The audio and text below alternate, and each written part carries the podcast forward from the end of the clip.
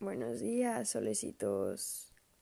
Los saludo desde mi camita porque acabo de despertar otra vez. Me estoy despertando bien tarde últimamente. Qué loco.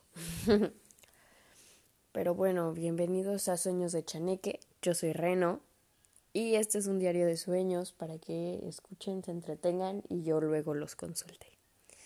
Si alguien lo sabe así psicoanalizar, por favor no lo hagan. Buenos días. Bueno, en este episodio, o sea, anoche, soñé. Soñé que iba a un súper, pero yo llevaba mi comida. Soñé con la preciosa y diosísima Tessa Ia. Soñé con una guerra de papel y con funerales. A ver, hoy me desperté y me acuerdo que soñé un montón de cosas, neta un chingo. Una disculpa. y dije, bro, no mames, neta soñé un chingo la madre y en cuando me puse a escribirlos, se fue la mitad y me quedé solo con el último sueño. Pero sí soñé un montón, pero está bien que solo haya sido el último porque así va a ser más cortito me acuerdo un poquito, buenos días, Pecas, me acuerdo un poquito de antes del último, que es justo el del súper. Y yo iba con mi mamá y con mi abuela al súper, pero habíamos quedado de encontrarnos a alguien ahí e íbamos a ir a comer. Era como si fuéramos a Fresco o algo así, que tiene su zona de, del deli. Pero yo llegaba y entraba con mi caja de verduras así machín. y la cajera como que pasaba las cosas y le decía, oye, pero es que esto no me lo vas a cobrar porque esto yo lo traje. Es que solo vengo a comer. Y me decía como, ah, pues solo son cuatro pesos. Porque compraba algo que me faltaba y tenía cuatro pesos. Y luego me daba como un poco de ansiedad de yo haber ido al súper como con un chingo de verduras para preparármelas ahí o yo qué sé. Pero llegaba a la mesa y la mesa solo tenía dos lugares y éramos cuatro personas, entonces todos los demás lugares estaban ocupados, pero como apartados. llegaba mi abuela y se robaba las sillas y yo decía como, ay no, no te las robes, son de alguien. y luego el alguien llegaba y decía, señora, no te las robes, son mías. y ya, eso fue todo. Creo que esa historia tenía más backstory y era como mágica. Algo de la magia tenía que ver ahí, pero no me acuerdo.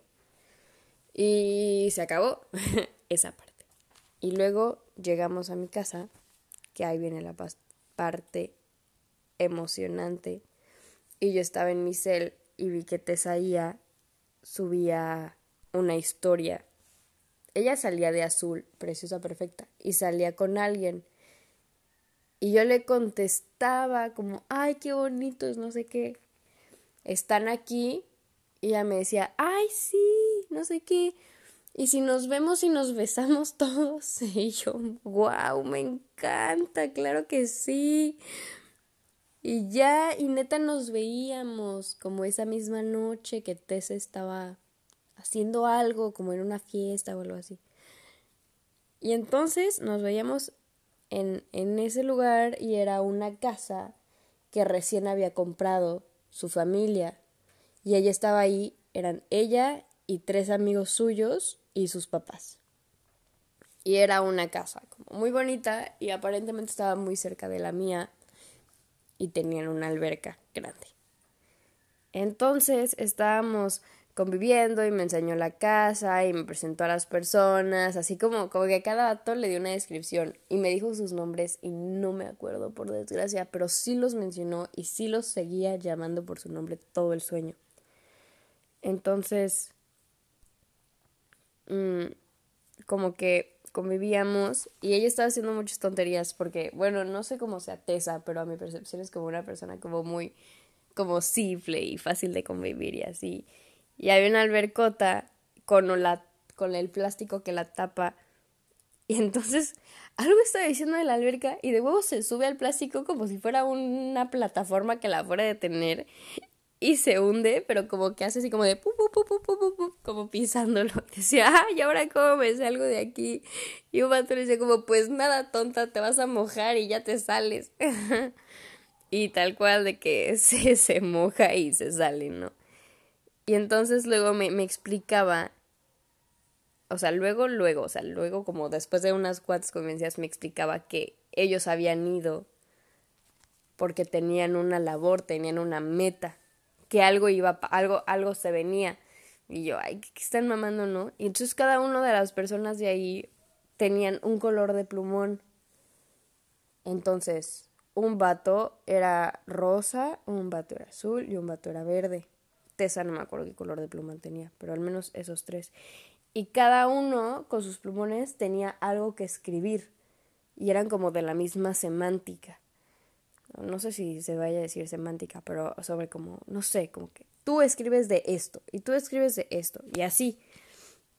Y yo como, güey, ¿qué están haciendo? ¿No? Como, qué raro. Pero aparte escribían súper burdo. Hacían cuadrados, bueno, ajá, como rectángulos y ponían una palabra y hacían tres de esos y lo pegaban. Y luego alguien más como que hacía lo mismo de otro color y lo pegaba al lado y al final todo tenía como un sentido pero eran palabras muy generales que al final como que tu cerebro hacía toda una historia o hacía todo un statement o lo que sea, pero ellos no lo, no lo describían. Y se acababan los Sharpies y uno de sus amigos, como el último que me presentó, que era un vato con chinos, me decía, como, me decía, ah, acompáñame a comprar más Sharpies. Y yo decía, ah, bueno. y ya lo acompañaba a comprar más Sharpies, solo rosas, porque eran los únicos que se habían acabado. Porque el vato, el que, era, el que escribía de rosa, era como que el líder de ese movimiento. Y ya convivíamos cagados de la risa y me platicaba como quién era él y qué hacía y no sé qué. Y hubo como un como un lapso de tiempo en los que convivía con esas personas. Entonces imagínenselo así como como un montaje, una elipsis en una película de que son los montajes de que, ah, jaja, cotorrean y corren y van a Six Flags y regresan y eso. Bueno, eso pasó en mi sueño. No en mi sueño, porque en mi sueño pasó como todo, pero ahorita no me acuerdo qué es y solo me acuerdo como poquitas cosas. Me acuerdo que era como mucha convivencia en común, pero ese vato y yo también convivíamos aparte de que jugábamos tocho pases y luego estábamos como platicando en las escaleras en la noche y así, y el punto es que nos hacíamos muy cercanos, como todos sus amigos, pero más el vato del plumón azul y yo. Y como que después regresaba a mi casa en la noche y habían un chingo de visitas. Otra vez, que no sé qué tengo con las visitas en mi casa, pero ahora eran otros, eran los taños. y estaba el Cronos, que es mi perro más grande, que es un es un fila cruzado con Rottweiler tal vez, pero es un perrote, café, hermoso. Pero está muy viejito. Y se estaba peleando con el gato, que el gato es un gato blanco muy viejito.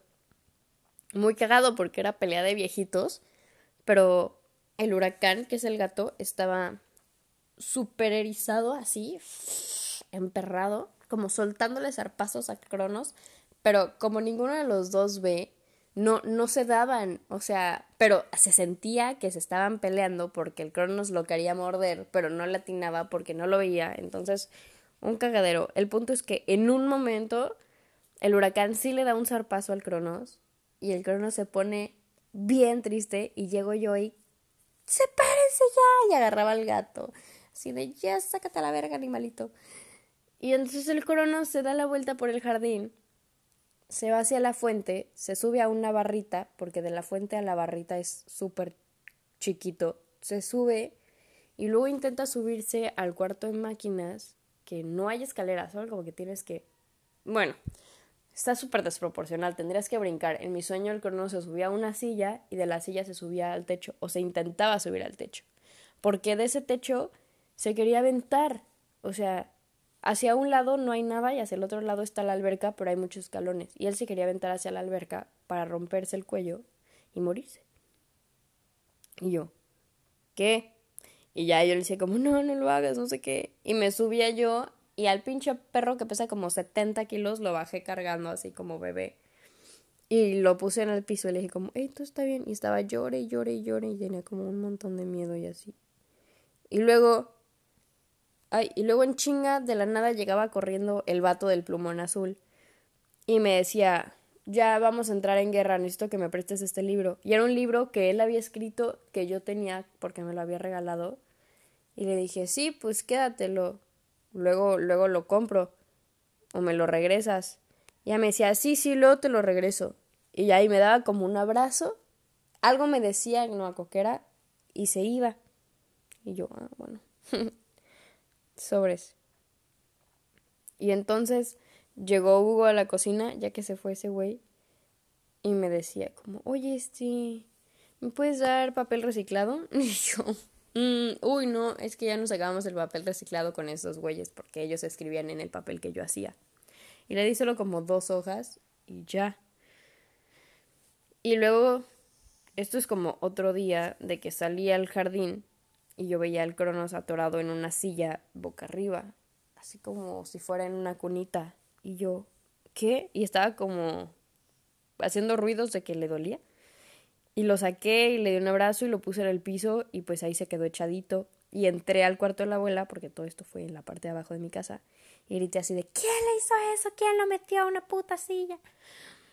Y así de que nadie, nadie. Y yo sabía que los niños de Tania lo habían hecho. Y Tania, ay, claro que no. ¿Cómo lo van a hacer si pasa un montón ese perro? Y me acercaba ese güey y le decía, a ver, pendejo, ¿tú lo metiste ahí, sí o no?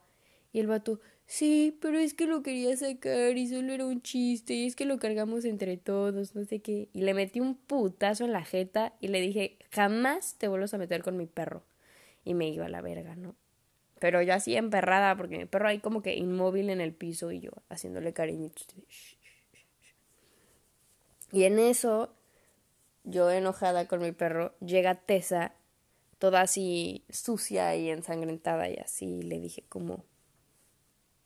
Y el nombre del vato con el plumón azul, que no me acuerdo. Y entonces me dice, no va a regresar. Y Hugo le dijo, ah, ¿cómo que no? O sea, se fue a CDMX, le pago la avenida. Y Tessa le decía, no, es que no puede. Y Hugo, ten, aquí está el varo, como, ¿cuánto quieres para que venga, pues? Y Tessa ya decía como, que no va a regresar, que no puede, ya no está, o sea, ya no existe, no está aquí. Ya, se, se murió. Y todos. Pero... Y entonces yo salí al jardín como súper sad y veía al Cronos y le hacía un cariñito y también estaba muerto.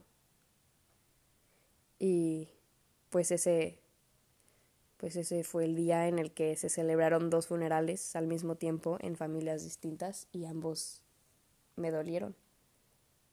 Y me desperté. Y ese es el cuento de hoy. Tal vez no es muy emocionante, pero yo me la pasé bien durante la mayoría del cuento. Obviamente que se hayan muerto dos personajes que me caían bien no está tan padre.